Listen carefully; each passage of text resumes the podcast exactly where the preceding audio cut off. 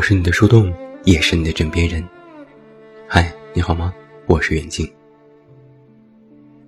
今天是传统的节日七夕节，本来是个好日子，但不好意思，今天晚上我是来骂人的。骂谁呢？骂渣男和痴女。早晨群里一众好友在讨论今天怎么过。小萌发了几张截图，都是和男友的聊天记录，然后愁苦地说：“七夕又想起了他。”这一对也是奇葩，分分合合，唧唧歪歪，折腾了大半年还没有一个终止符。我们意兴阑珊地劝了几句，大意就是这种渣男赶紧分，别磨叽了。小梦说：“可我还是喜欢他呀。”怎么办？群里鸦雀无声。我想，估计不止我一个人在手机这边恨得牙痒痒，恨铁不成钢吧。小萌和她男友的故事，称得上是我身边最漫长的狗血大戏了。纵然这个男人已经被所有人鉴定为渣男，但小萌就是放不下。说实话。这也不能全怪小梦。换做任何一个女生，如果遇到一个男生又高又帅，还对你特别特别好，任谁都会动心的。要知道，一个渣男最开始是根本看不出来的，都是一副深情款款的模样。那个男生就是这样，最开始追小萌时，无所不用其极。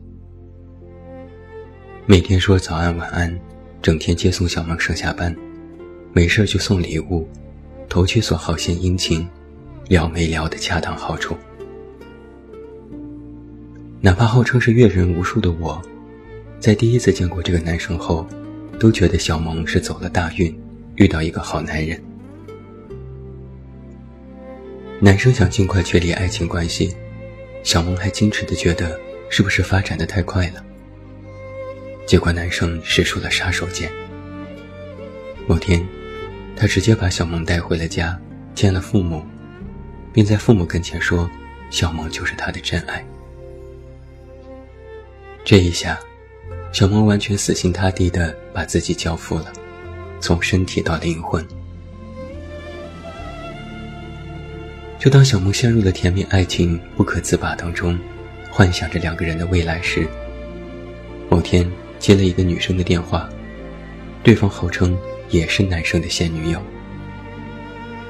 并且透露出一个事实：该男生之前有过 N 段恋爱史，并且都以男生劈腿告终。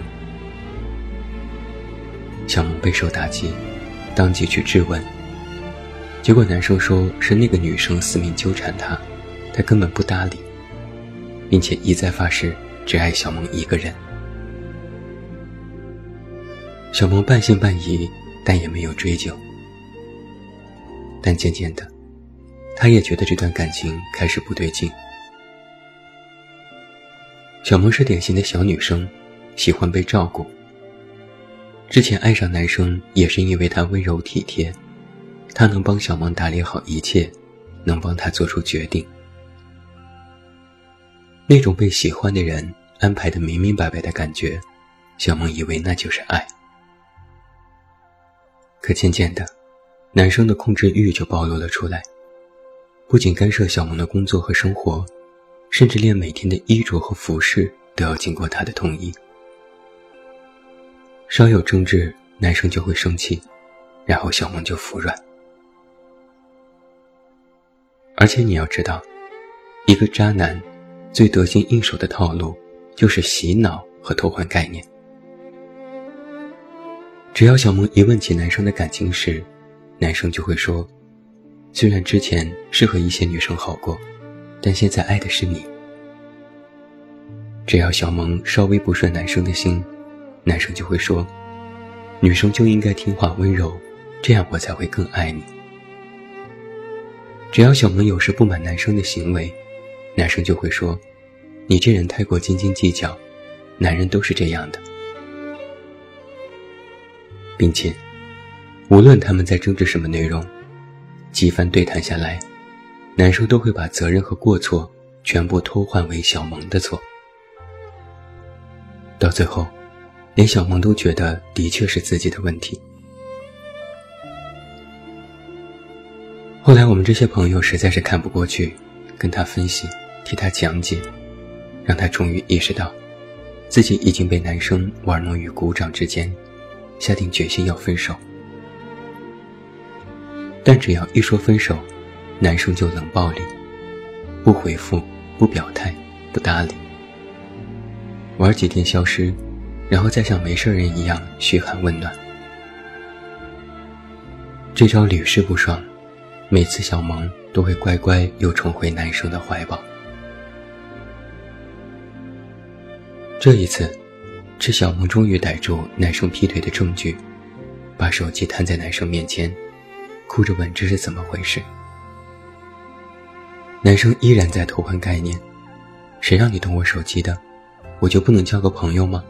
你这是对我的不尊重。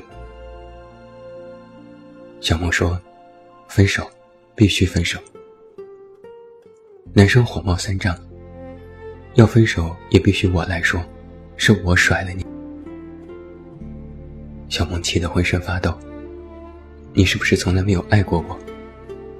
男生说：“是。”小萌问：“那你为什么和我在一起？”男生一脸无所谓，因为你好追啊，稍微追追就到手了。渣男。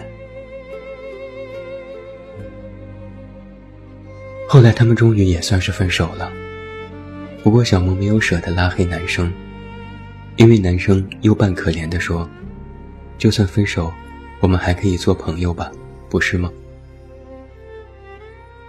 我对小梦说：“做他妈的朋友。”赶紧给我拉黑！可小梦就是舍不得，想了好几天，对我说：“其实做个朋友也没什么不好吧。”我忍住了满肚子的脏话，对他说：“以后你再被这个男的耍了，别来找我们哭诉。”小梦说：“我知道他是渣男，可我就是忘不掉他，怎么办？”那我们就来解决这个问题。为什么明明知道他是个渣男，可就是忘不掉他呢？知乎上有一个回答一针见血：因为很多女人想要的，只有渣男能给。这里多说一句，实际上不仅女人如此，男人也一样。很多男人想要的，也只有绿茶婊能给。一个女生对爱有需求，有这种渴望爱、渴望被照顾、渴望浓烈的男性荷尔蒙的爱。既然有需求，就会有供给，这里面就会存在着欺骗。尤其是一个恋爱经验不多的女生，整天泡在情爱小说和偶像言情剧里，每天幻想纯纯的爱。很显然。一个一般的屌丝直男是没有办法赋予这种爱的，而一个渣男魅力无穷，恰好就能够给予这种爱，就像是吸食成瘾的药物产生了依赖性。明明知道有毒，对身体不好，但实在太过迷恋药物带来的那种幻觉，哪怕知道是有害的，也无法戒掉。所以很多人把渣男比作垃圾食品，就是这个道理。垃圾食品够垃圾，但吃一点就会有快感，会满足，哪怕有副作用也是将来的事，先满足了当下再说。和一个渣男谈恋爱，哪怕被伤害也是以后的事，先满足了此刻的爱欲再说。更要命的是。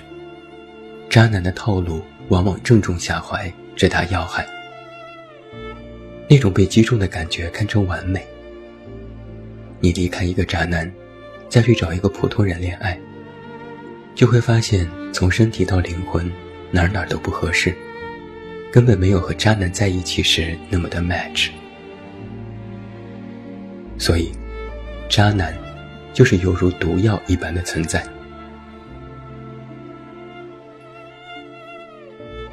我看过一个抖音视频，一个姑娘接受采访，记者问：“什么是渣男？”姑娘说：“渣男就是又体贴又温柔又会照顾你，不过就是骗骗你。”记者又问：“那你喜欢渣男吗？毕竟他又体贴又会照顾人。”姑娘害羞地说：“喜欢。”我也曾经问过小萌。知不知道他就是个渣男？小萌说知道。受伤后自己难不难受？小萌说难受。爱情的道理自己懂不懂？小萌说懂的。那能不能放下这个渣男？小萌说不能。我就无语了。小萌说：“我知道他是渣男，我也知道他不好，但我还是爱他。”我们一众好友轮番给他讲道理、摆事实，嘴皮子都要磨破了。到头来，又回到了那个无法放下的原始问题。我们骂他贱，小萌委屈地说：“可是，一开始他对我真的是很好啊。”我们瞠目结舌，纷纷表示：“你没救了。”这里面隐含着一个什么问题呢？其实女生并不傻。如果一个男生是真正的渣男，坏到无可救药，比如什么家暴之类的，那女生也会赶紧远离。怕就怕遇到一种男生，渣到刚刚好，能够让一个女生放不下的渣男，必然有让女生念念不忘的地方。而且要我说啊，绝大多数的女生都有一个通病：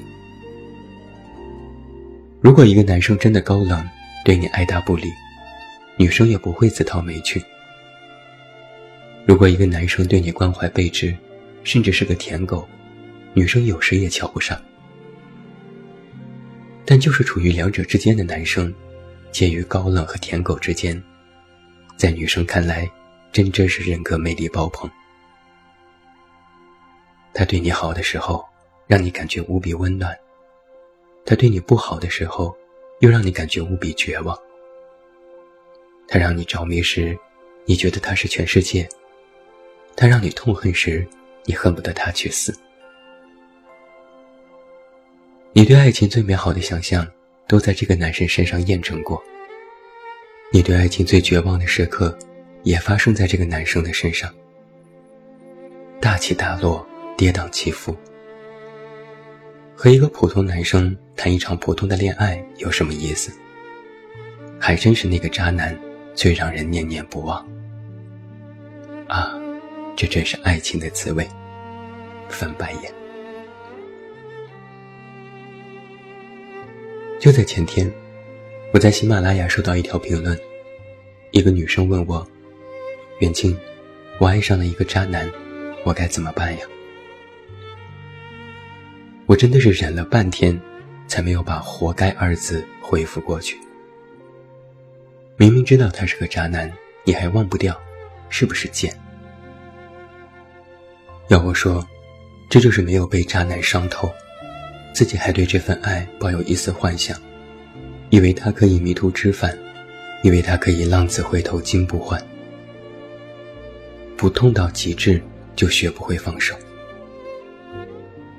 就像小萌也曾抱有幻想，对我说：“他虽然以前很花，但他说现在只爱我，他早就改了。”来来来，让我告诉你一句话：江山易改，本性难移。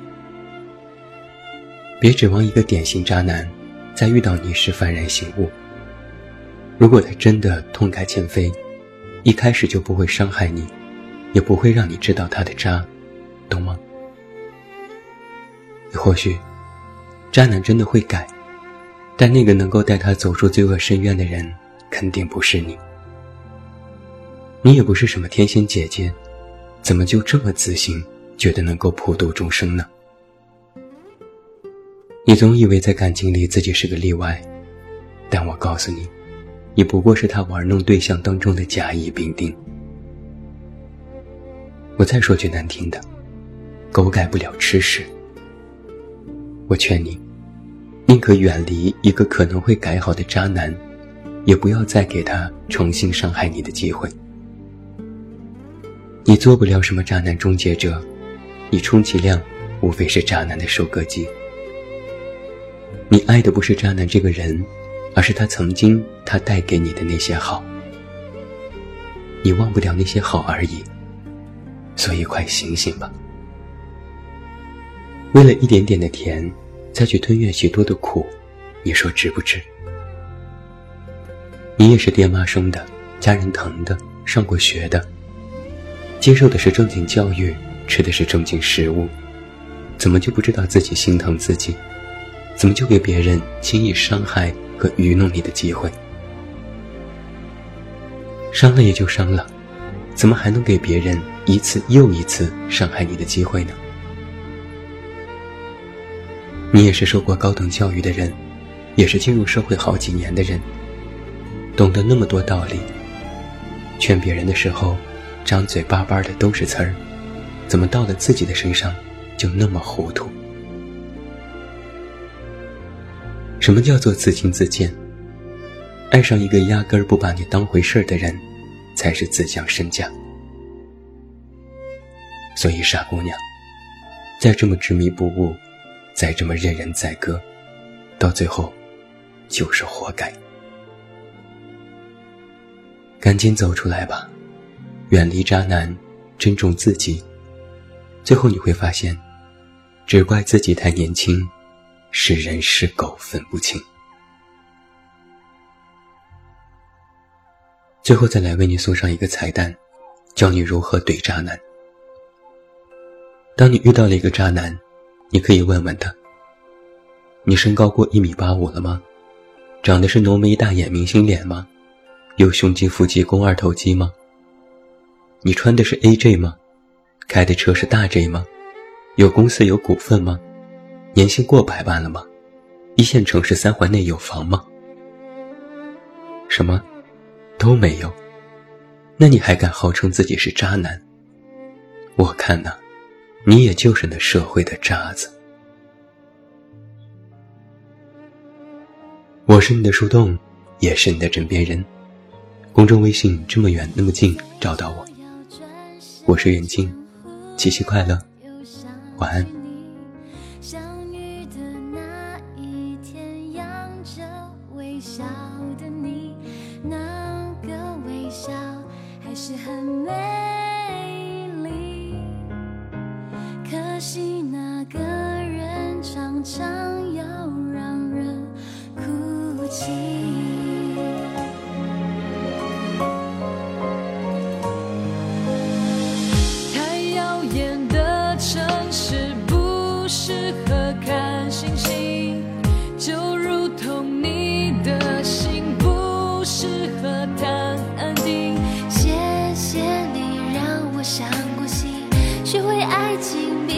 执迷。